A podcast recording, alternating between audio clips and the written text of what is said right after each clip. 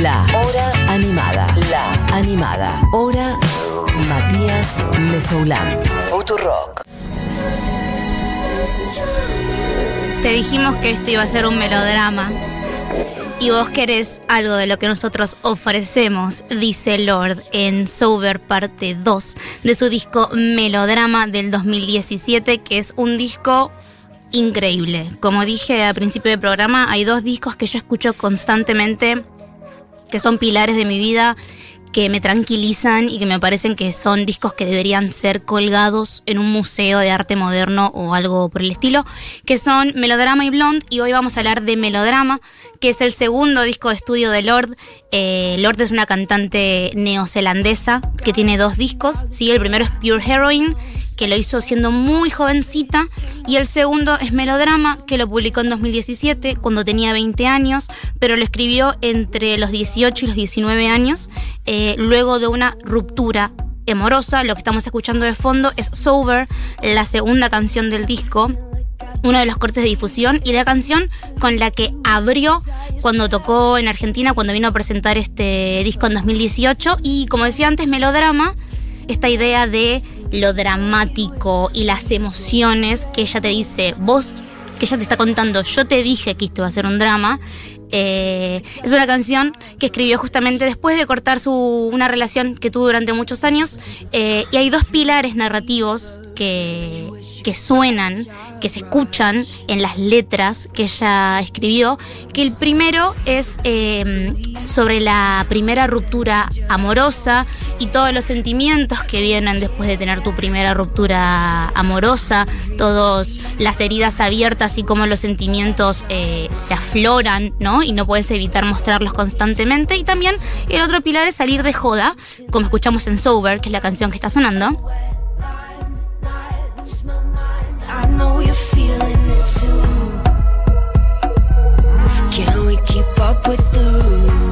Y esta idea de salir de joda y utilizar la fiesta eh, como mecanismo, ¿no? Para no pensar en todas las cosas que te están pasando a raíz de tener el corazón roto, o por lo menos eso es lo que hace entender Lord en estas canciones. A mí lo que me gusta de Lord es que ha dicho más de una vez que ella es muy ella es muy honesta con lo que escribe y todo el mundo puede saber lo que le está pasando porque ella no, no puede como inventar canciones que no le estén sucediendo. Entonces uno puede entender que tuvo una ruptura que le dolió muchísimo. Sober, que es la canción que estamos escuchando, lo que dijo Lord en una entrevista con NPR, que es la Radio Nacional de Estados Unidos, es que es una fiesta que está completamente en el punto máximo, ¿no? Esta idea de la joda, del punto de la noche donde están todos bailando.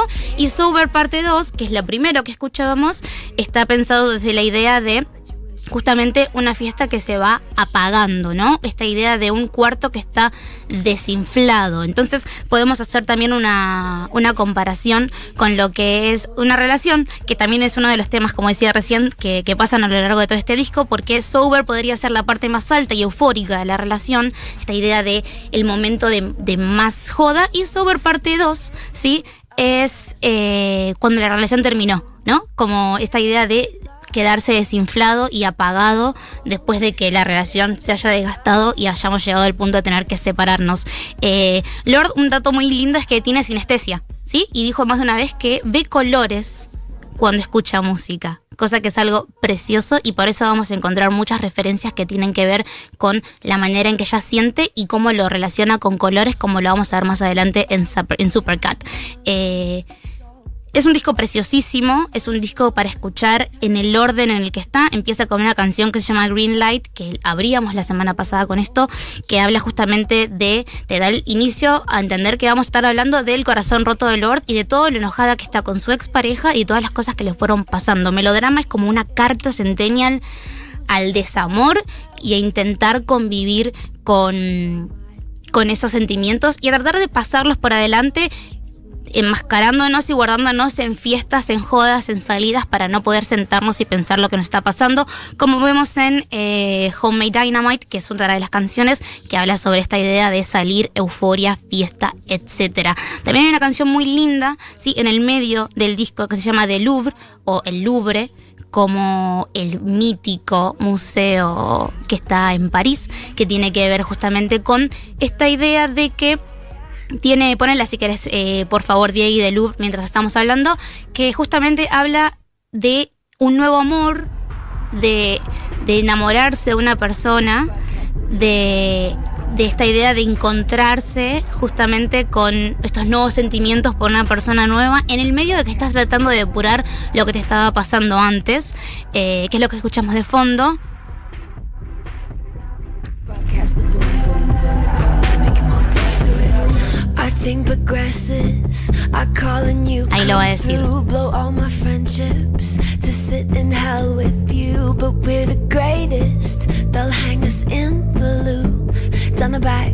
Who cares? Still the Louvre. compara la relación con un cuadro en el Louvre. Dice no, esta relación como que pasó muy rápido, que es como un crash, como un amor instantáneo. Dice, lo mejor es que nos van a colgar en ese museo.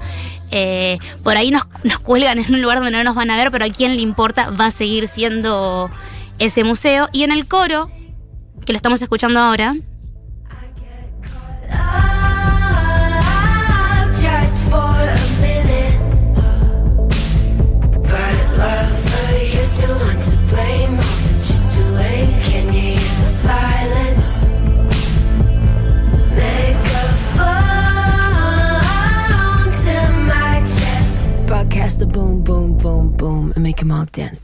Lo que le dice ahí es, can you hear the violence? La idea de poder escuchar la violencia y la violencia justamente es el latido de su corazón, porque después dice, me pongo un megáfono en mi pecho, megaphone to my chest, broadcast the boom boom boom, o sea, escucha el boom boom boom and make them all dance to it y hace que todo el mundo baile con el sonido de mi corazón. Un megáfono justamente para amplificar sus emociones, porque las emociones de Lord, como lo ha, lo ha dicho ella millones de veces, eh, pueden encontrarse en sus canciones, que sus canciones son libros abiertos para ver lo que le está pasando, como es Liability, para mí uno de los puntos más, más fuertes del disco y también más retrospectivos y, y más, más tristes en un sentido. Ponela si querés, Diego, por fin Liability, que es una canción donde ella habla de la carga que ella siente que es para las otras personas, ¿no? Liability significa responsabilidad, eh, significa carga, y es una canción que si te sentás a leer la letra, se te rompe el corazón en mil pedazos, en mil pedazos junto a ella, ¿no? Dice que que la persona con la que está hablando le dice, me, me lastimaste, estamos llorando en el taxi, él no me quiere conocer, dice que tomó el gran error de bailar en mi tormenta, que era veneno, así que me parece que me voy a ir a casa, dice, a los brazos de la chica que quiero, y acá,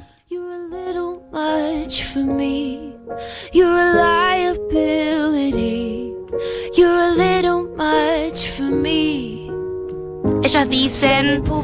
Sos mucho para mí, sos una responsabilidad, sos un poquito mucho para mí, así que me voy, me retiro, hago otros out. lo entiendo, soy una carga, hago que te vuelvas loco, después, después te empujo, soy un poquito mucho para todo el mundo. Truth is, I am a toy that people enjoy till all of the tricks don't work anymore. And then they are bored of Eso es terrible. Eh, dice, la verdad es que soy un juguete que las personas disfrutan hasta que todos los trucos dejan de funcionar y se aburren de mí. Me parece que es la canción que, más puede clavarnos un cuchillo oxidado en el medio del corazón y desgarrarlo, porque me parece que salvando las distancias, todos nos hemos sentido alguna vez una carga para otra persona eh, y Lord lo cuenta con una con una interés, como con un dolor, se puede sentir las emociones que tiene ella al, al cantar esto que claramente es un problema en su vida, porque luego vuelve a retomar la idea en Liability Reprise, te lo pido por Fidiei.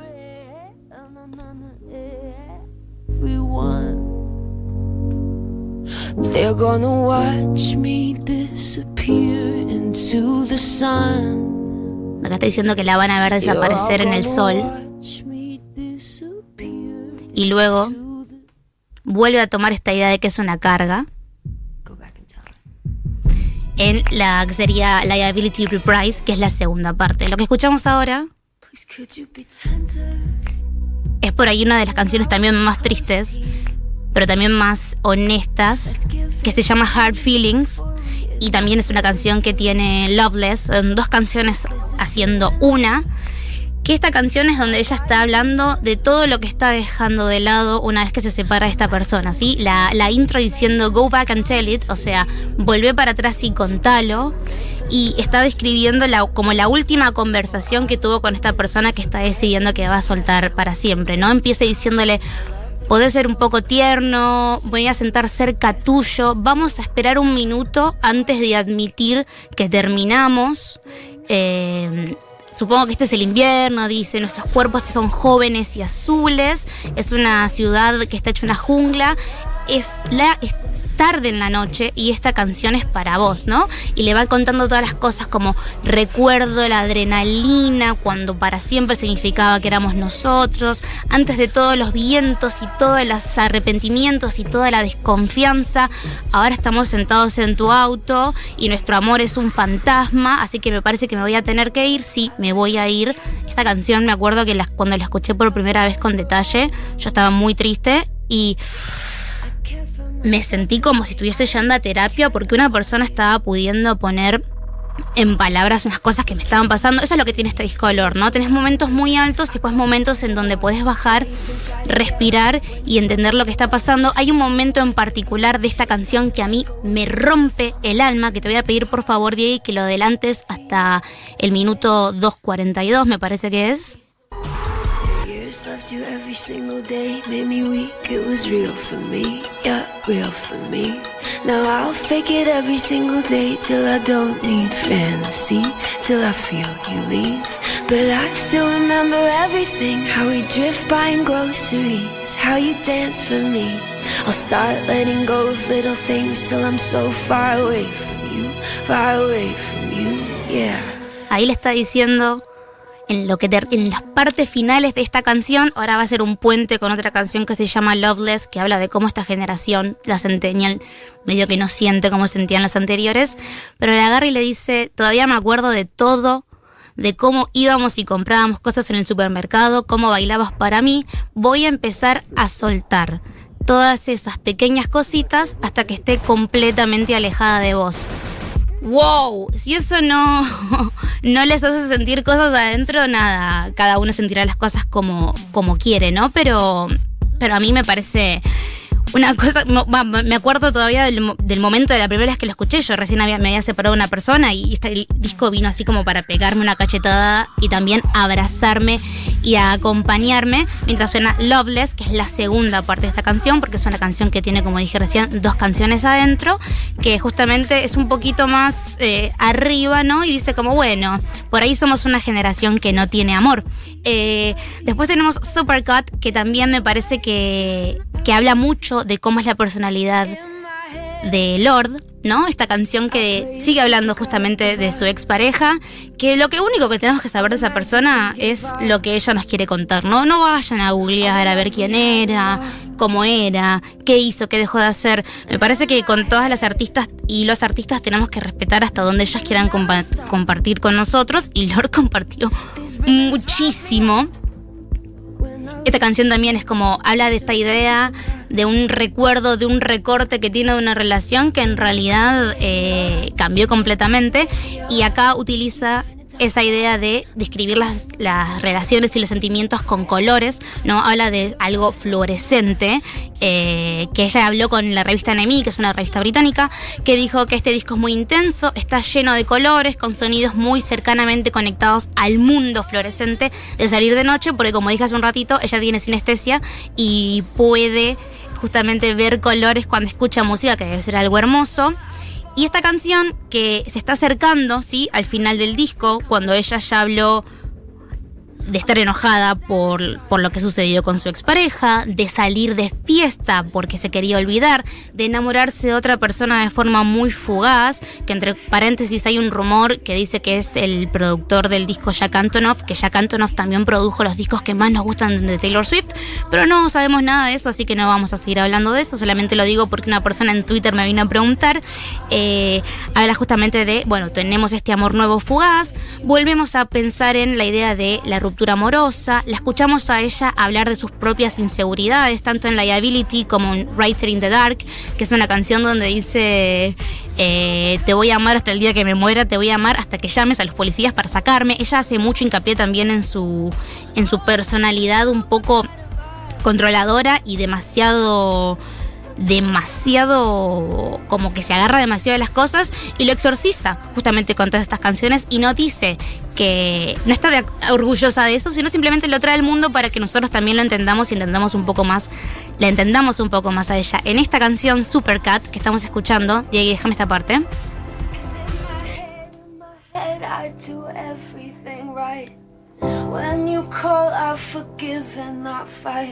All the moments I play in the dark. I'm fluorescent, come home to my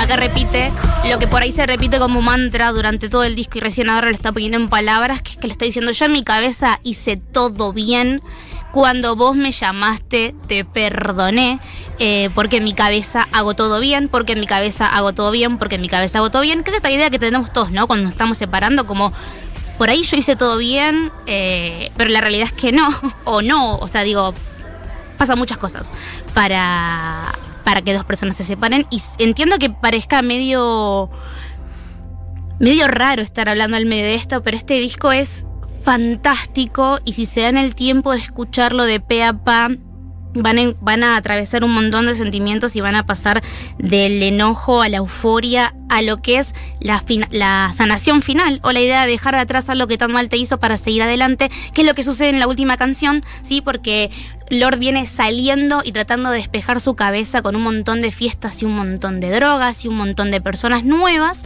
¿no? Y, y, cuando se da cuenta que esto no es suficiente, que esto no sirve, que esto no le va a hacer ningún bien, cierra con esta canción, que es la que vamos a escuchar ahora antes de irnos, que se llama Perfect Places, que dice, sí, todos estos no eran mis lugares, mis lugares perfectos, mis lugares a donde me puedo sanar, ¿a dónde carajo están o qué carajo son los lugares perfectos? Gracias, Lord por esta carta de desamor que a mí me ayudó tanto como a muchas otras personas. Si nunca escucharon este disco, denle una oportunidad porque Lord es eh, la mejor de las mejores en realidad eh, artistas que tenemos ahora. No va a sacar un disco, o sea, está preparando su nuevo disco, está grabando, sé que se fue a la Antártida a sacarle fotos a los pingüinos y va a sacar un libro de eso, pero me parece que Lord cada vez que saca un disco lo tiene tan pensado y tan armado que vale la pena esperarlo. Esto es Perfect Places. Antes de terminar con el programa, escuchen, dejen entrar a Lord en sus corazones que seguramente va a ser mucho mejor. Y yo, Lord, te agradezco con la vida. Every night I live and die, feel the party to my bones. Watch the wasters blow the speakers, spill my guts beneath the outdoors.